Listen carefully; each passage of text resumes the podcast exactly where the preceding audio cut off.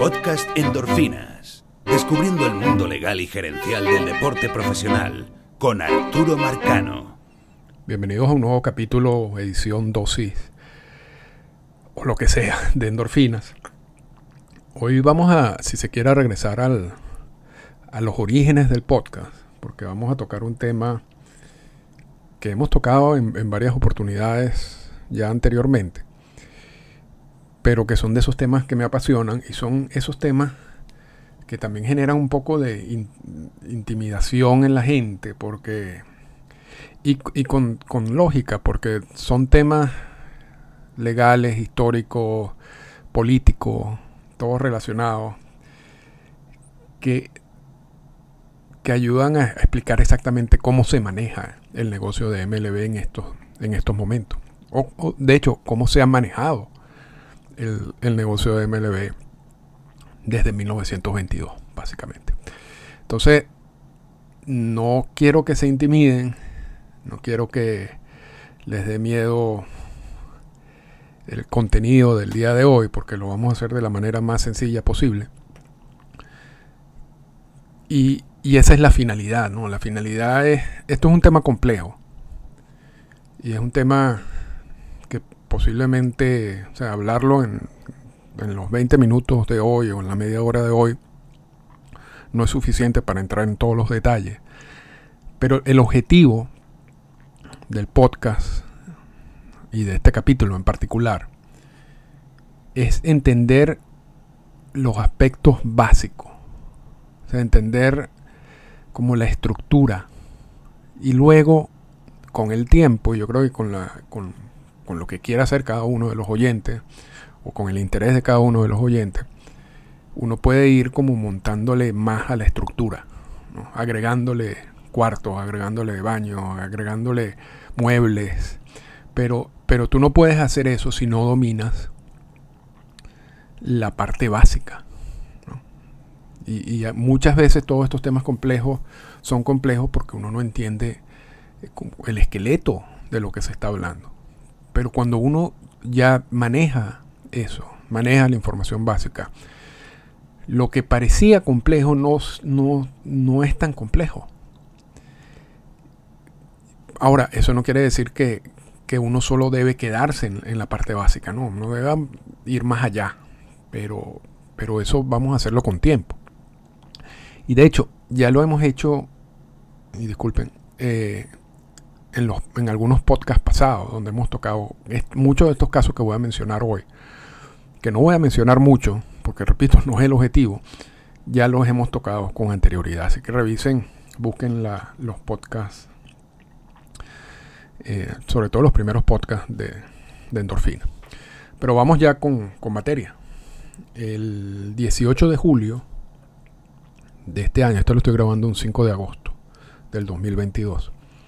El 18 de julio del 2022, el Congreso de los Estados Unidos le envía una carta a MLB para que MLB responda sobre el estatus si se quiere, del manejo del negocio, tal como le fue conferido en la ley Curflot. Y evaluar si esa, esa potestad que tiene MLB de, de, funcionar sigue vigente. O sea, de funcionar de acuerdo con lo que dice la ley Curflot. Sigue vigente o necesita un cambio. Y, ya vamos a ver los, los, los, los, puntos específicos de la carta, sobre todo las áreas específicas de la carta. Esa carta fue respondida por Rod Manfred.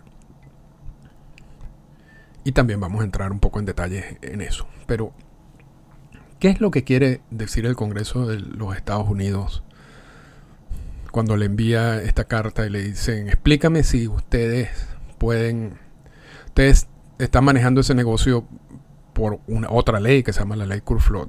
Explícame si esa otra ley, Curflot, es necesaria. Porque si no es necesaria, entonces vamos a eliminarle el monopolio que ustedes tienen. Ese es como el mensaje entre líneas. ¿Ok? Ahora, ¿qué es la de nuevo, como el objetivo de aquí es manejar la parte básica y que cada quien tenga claro el esqueleto de lo que estamos hablando. ¿A qué se refiere el Congreso de los Estados Unidos con la ley? Y, y entonces aquí vamos a lo que es la evolución histórica del caso. Y MLB en 1922, en la decisión de Federal Baseball, el, juego, el juez Oliver Justice Holmes decide darle una excepción del Chairman Act, que es la ley antimonopolios, a MLB.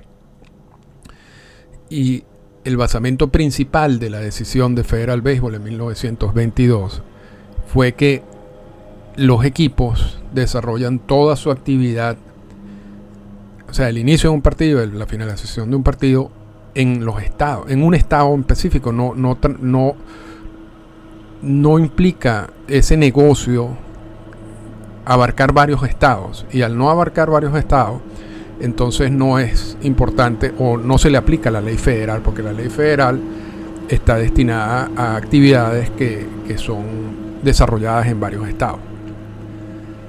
Ese es el argumento de Holmes a la hora de, de, darle la excepción a MLB del Chairman Act, de la ley antimonopolio.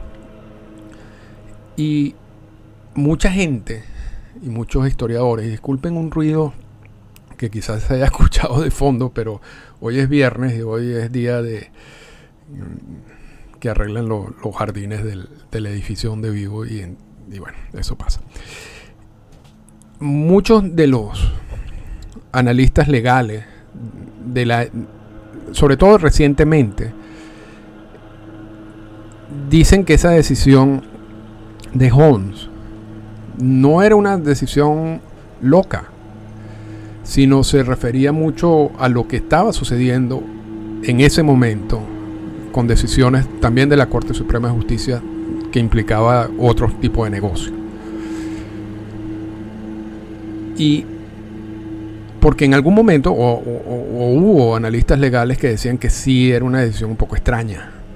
Porque aun cuando el juego se desarrollaba, empezaba y terminaba en un solo estado, era evidente que los equipos viajaban también.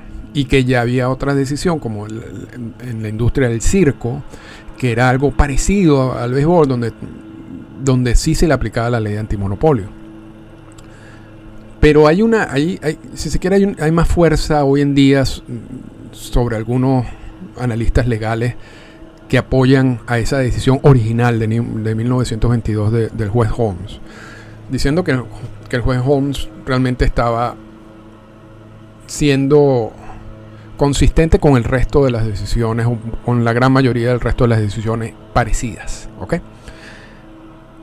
La consecuencia es que a partir de 1922 MLB se comienza a manejar como un monopolio.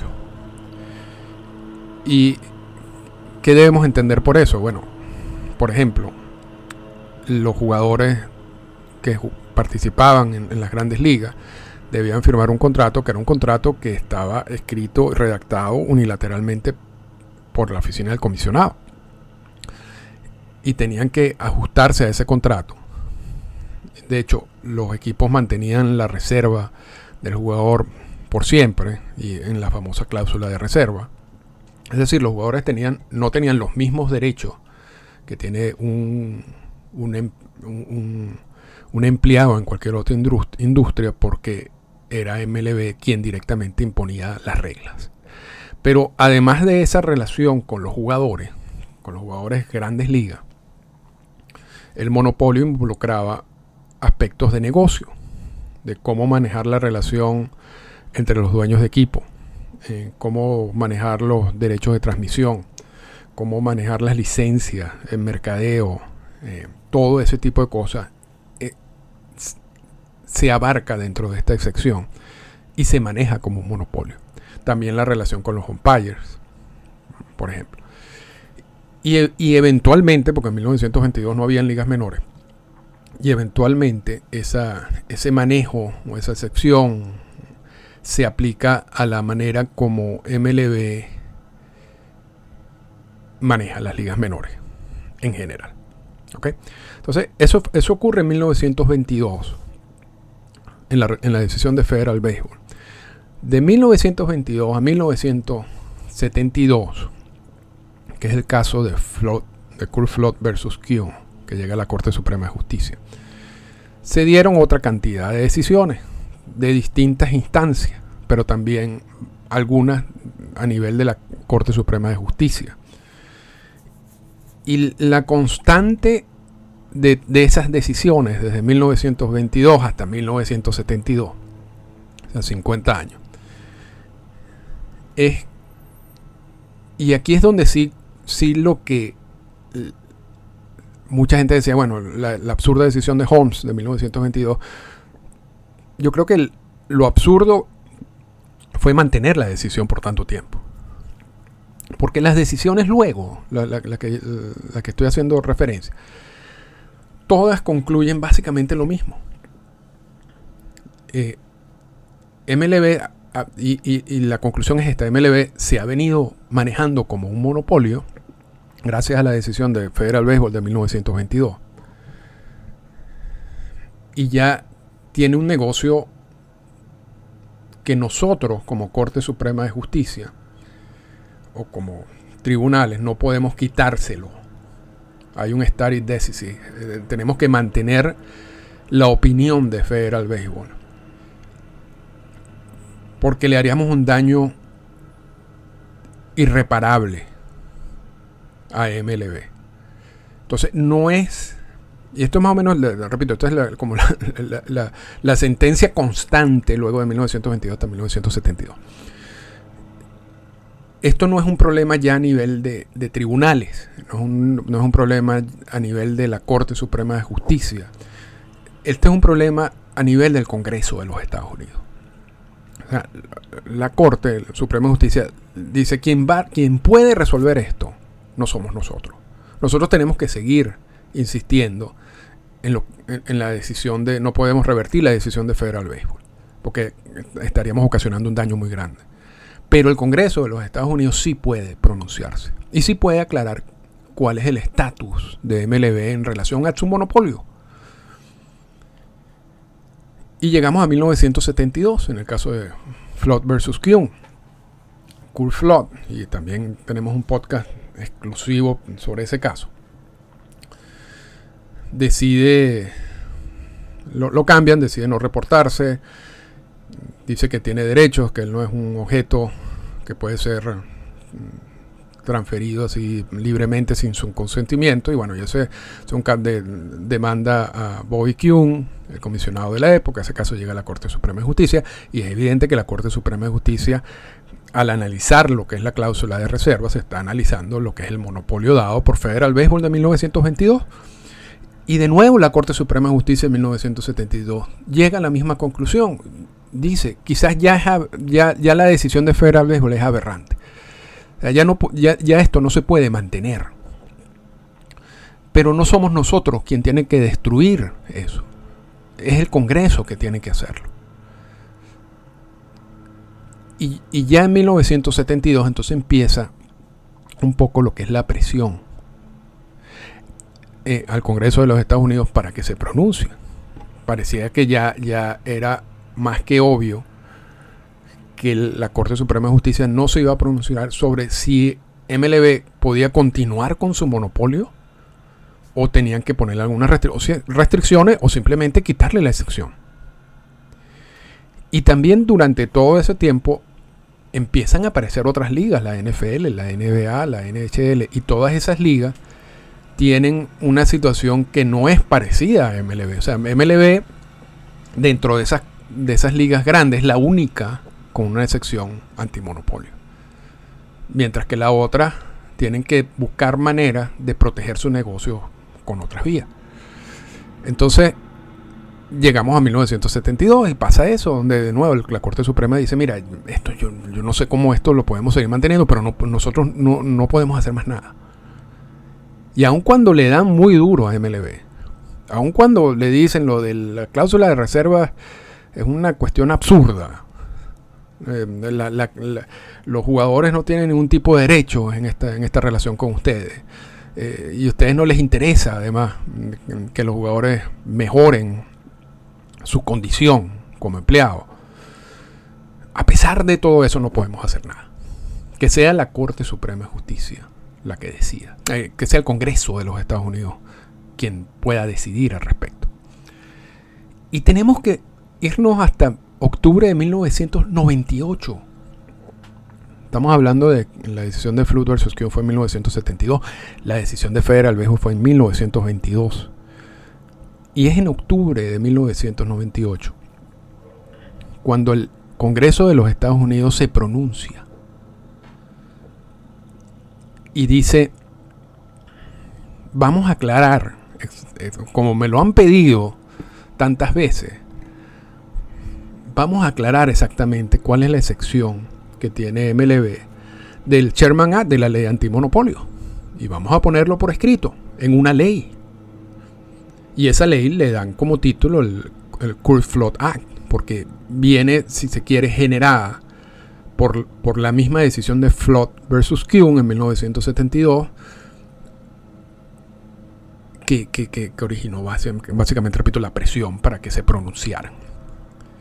Y esto ocurre en la presidencia de Bill Clinton. ¿Qué es lo que dice la ley Flood? Dice, ustedes, MLB, tienen un monopolio. ¿Ok? Y el monopolio va, o sea, ustedes están exentos de la ley de antimonopolio, por lo tanto tienen un monopolio. Y ese monopolio abarca los siguientes puntos. Uno, el manejo de las ligas menores. Y aquí hay que hablar, y aquí hay que hacer un, pequeño paréntesis. Porque lo que ellos hablaban en 1998 de ligas menores era una estructura muy distinta a la de hoy en día. Es, ese, ese, esa estructura de ligas menores de 1998 estaba manejada por, por un ente distinto, habían dueños, si se quiere, independientes. hoy en día todas las ligas menores se manejan bajo el mandato directo de MLB. Entonces hay una pequeña diferencia en eso, pero la ley Curflot le dice, ustedes pueden, ustedes tienen el monopolio sobre el manejo de las ligas menores. Además, y todo esto es importante entenderlo, el segundo punto donde ustedes también tienen el monopolio es cualquier conducta, y esto es una traducción de Google Translate.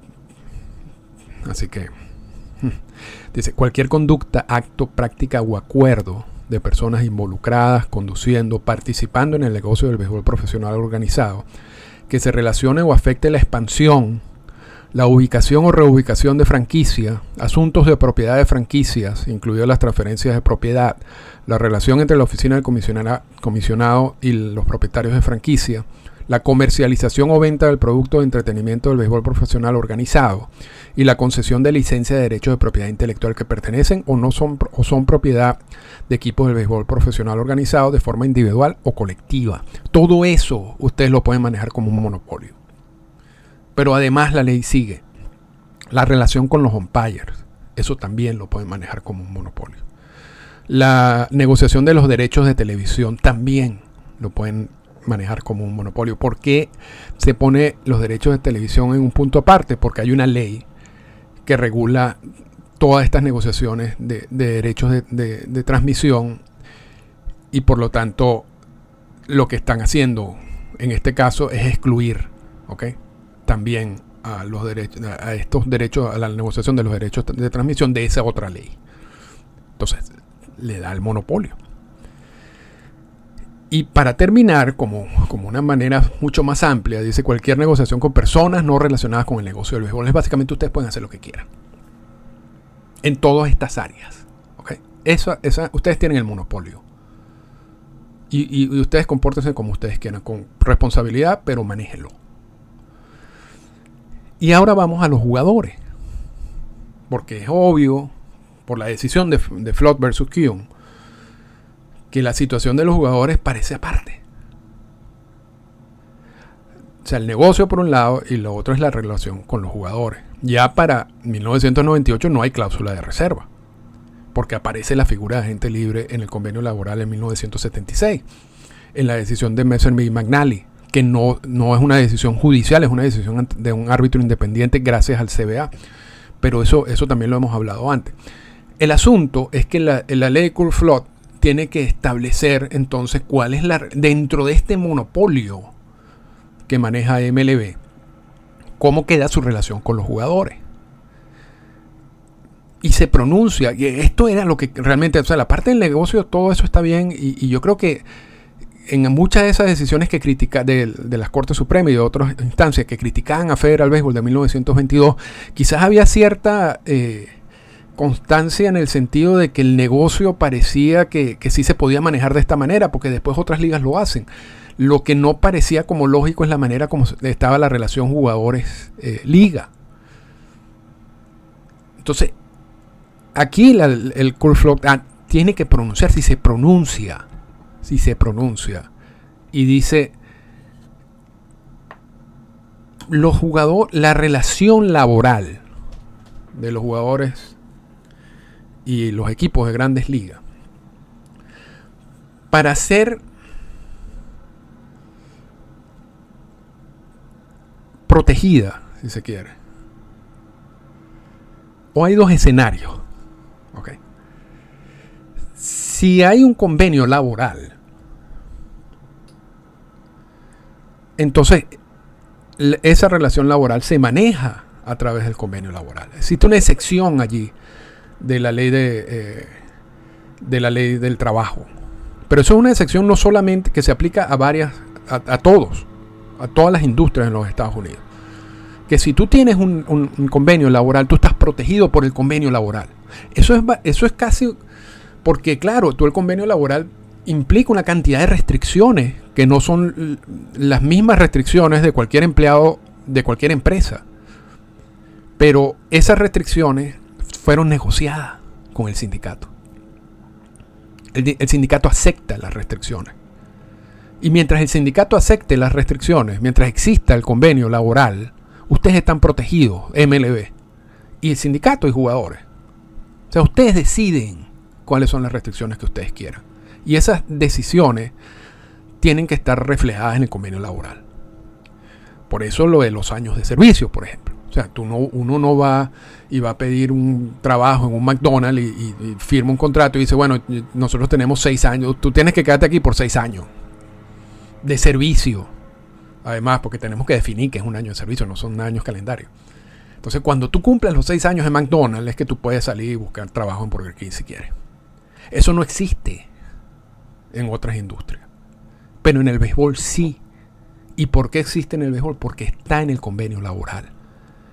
Y mientras exista convenio laboral, MLB está protegida. Es básicamente una excepción de la ley antimonopolio. O sea, es una manera de ejercer un monopolio. Y ese es, como un punto básico de todo esto. Y por eso, y lo dijimos varias veces en las negociaciones del último convenio laboral, y en las previas, en la de 2016 también, en la de 2012, dijimos, aquí va a haber, tiene que haber un convenio laboral. Aquí van a firmar un convenio laboral. Porque esa es la manera en que ambos se protegen, tanto MLB y su monopolio como el sindicato. ¿Por qué digo que se protege el sindicato? Por el siguiente punto de la ley Curflot que voy a decir ahora. La ley Curflot dice, si no hay sindicato, entonces allí los jugadores sí podrían demandar usando la ley, el Sherman Act, la ley antimonopolio. Es decir, la única manera como los jugadores pueden utilizar la ley antimonopolio en contra de MLB es disolviendo el sindicato, es eliminando el sindicato y que cada jugador demande individualmente. Y negocie su relación laboral individualmente sin que esa relación laboral esté afectada por la persona de al lado o su compañero. Entonces, lo que dice, repito, la ley Curflot en relación a los jugadores, que es la parte, si se quiere, distinta al resto, es, si ustedes tienen sindicato, la protección te la da el convenio laboral. Si ustedes no tienen sindicato, entonces sí puedes usar la ley antimonopolio y puedes demandar. Entonces, para el sindicato no resulta lógico. O sea, el, sindicato no va a proponer la, que disuelvan el sindicato. por eso es que yo digo que eso, es una, eso es un matrimonio obligado que seguirá. Porque hay más protección y sobre todo con el paso del tiempo de esas negociaciones, de los convenios laborales, por más malas quizás sean las últimas negociaciones, y eso lo ponemos aparte a que tú disuelvas el sindicato, partas de cero, y entonces cada persona, cada jugador empiece a, demandar y eso va a crear, por supuesto, una, una, situación un poco difícil de manejar. Eso es lo que dice el Core Act. El 18 de julio del 2022, el Congreso de los Estados Unidos le envía una cantidad de preguntas a Rod Manfred, como diciendo, bueno, luego de todo este tiempo, de 1998 para acá, ¿tú crees que sea necesario que ustedes mantengan el monopolio en, el sentido del manejo de las ligas menores, tomando en cuenta que las ligas menores, su estructura ha cambiado? ¿Tú crees que sea necesario mantener esa excepción de la ley antimonopolio en asuntos de, por ejemplo, expansión, ubicación o reubicación de franquicia? negociaciones de licencia. ¿Ustedes creen que sea necesario mantener la excepción establecida en el Float Act, en la ley de Float Act, por ejemplo, a la hora de, resolver los problemas del mercado internacional y la posibilidad de, implementar un draft internacional? Son preguntas generales. Y, no, vamos, no vamos a entrar en el detalle de, cada una de las respuestas y cada una específica de las preguntas, pero sí vamos a, vamos a explicar qué es lo que qué responde MLB. Y, vamos a enfocarnos en algo también. Esto, esto es un asunto político. Todo, claro, desde la ley Flota hasta este movimiento del Congreso. Y hay que tener claro otra cosa. MLB invierte una cantidad de dinero en cabildeo en influir decisiones del Congreso de los Estados Unidos, pero no solamente MLB como, como ente, sino también los dueños de los equipos. Cada uno de los dueños de los equipos, y a veces son más de un dueño por equipo, son personas muy influyentes, con mucho dinero, que también tiene formas de, de afectar los debates políticos. Y vamos a decir que en ese sentido MLB tiene mucha fuerza en el Congreso. Eso no quiere decir que haya personas dentro del Congreso, ya sea del Partido Republicano, que normalmente apoya lo que hace MLB o los demócratas. Lo que pasa es que había un asunto ahora allí de pasar cuentas porque MLB ha asumido una posición de, responsabilidad social corporativa en cuanto a algunos temas y ha asumido algunas posiciones que pueden ser consideradas eh, polémicas porque no se apegan a lo que es la, posición, si se quiere, oficial de los republicanos. Entonces, esto es una especie como de, pasarle factura, ¿no? Hasta cierto punto, ¿no? Pero lo que quiero decir con esto es que aquí hay un aspecto político detrás, pues aquí no, no solamente un aspecto de lógica de lo que está sucediendo. Aquí, y, y es una guerra en donde MLB tiene la mayor probabilidad de ganar, porque quien, quien invierte en, todo este cabildeo y quien tiene la influencia en muchos de estos políticos más fuertes es MLB que, que, por ejemplo, un grupo de jugadores de ligas menores. O en el caso del, mercado internacional, lo que puedan decir algunas personas en República Dominicana o, Venezuela. Pero quitando eso, por supuesto que MLB tiene que presentar argumentos. ¿no? recibe una carta el 18 de julio y debe, debe explicar exactamente cada uno de los, de los puntos que incluye esta carta de algunos representantes del Congreso de los Estados Unidos. Y vamos a resumir, porque ya, ya estamos por 30 minutos, y vamos a, vamos a resumir las respuestas en dos partes. Vamos primero, por supuesto, a tocar el tema internacional, porque uno de los puntos de la carta dice cómo, cómo va a solucionar, ustedes creen que el draft internacional eh, es la solución o se puede resolver eso por otras vías. eh,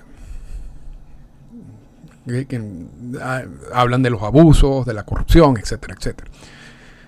Y aquí viene la, respuesta de, Rod Manfred, que yo creo que también se va a aplicar para el resto, pero allí uno empieza a hablar la parte técnica de todo esto.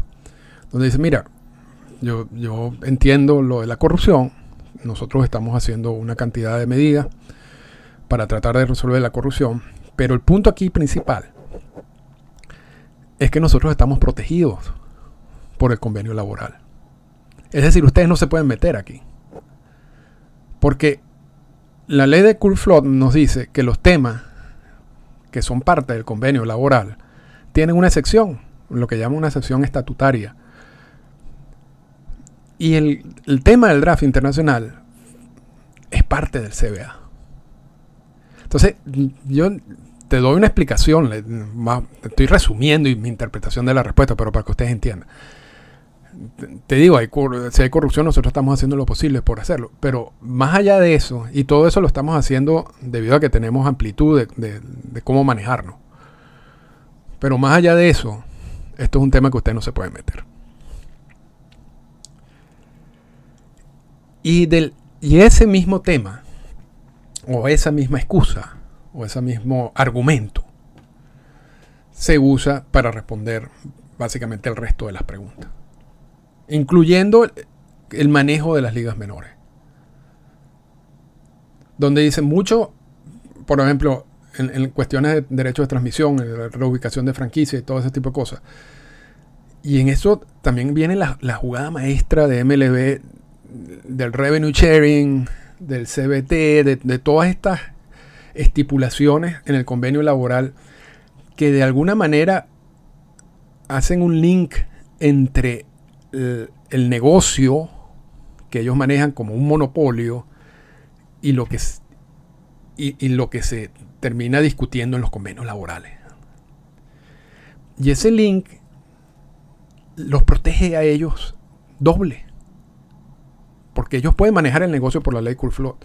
Pero además, si hay uno de esos aspectos que están vinculados con temas del convenio laboral, entonces tienen la protección del convenio laboral. Y la respuesta de, Manfred básicamente insiste en ese punto. En, que estos son cosas que nosotros manejamos, porque tenemos la potestad de hacerlo. Y hay algunas cosas que están relacionadas intrínsecamente con el convenio laboral y estamos protegidos por ese lado. Y allí vamos al caso de, las ligas menores con, que vamos a terminar, porque es obvio que el tema de las ligas menores es mucho más complejo y hay muchos más argumentos interesantes en todo esto. El asunto es cómo pasar esa barrera. Porque la posición de MLB es que, mira, la, estructura cambió, pero yo necesitaba cambiar la estructura. Porque si no iba a ser peor. Yo invierto más de mil millones de dólares al año en todas esas operaciones de ligas menores muchas de esas operaciones de ligas menores no dan ganancia. Yo tengo que mantener los precios bajos para, que la gente pueda ir a los estadios. Muy pocos de esos jugadores que están en el sistema de ligas menores terminan en las grandes ligas. Y, y yo hago todo eso para mantener operaciones en sitios que sin todas estas protecciones básicamente no tendrían operación, no habría equipos allí. Y ahí, ahí viene de nuevo la parte política, porque quienes, muchos de estos políticos del Congreso de los Estados Unidos, quizás esos son sus constituyentes, o sea, esos son la gente que vota por ellos. Y le está diciendo, si ustedes se meten mucho en eso, yo simplemente podemos cambiar la estructura, ustedes me pueden quitar eso, y esto se va a crear un problema donde al final van a perder los equipos que están allí.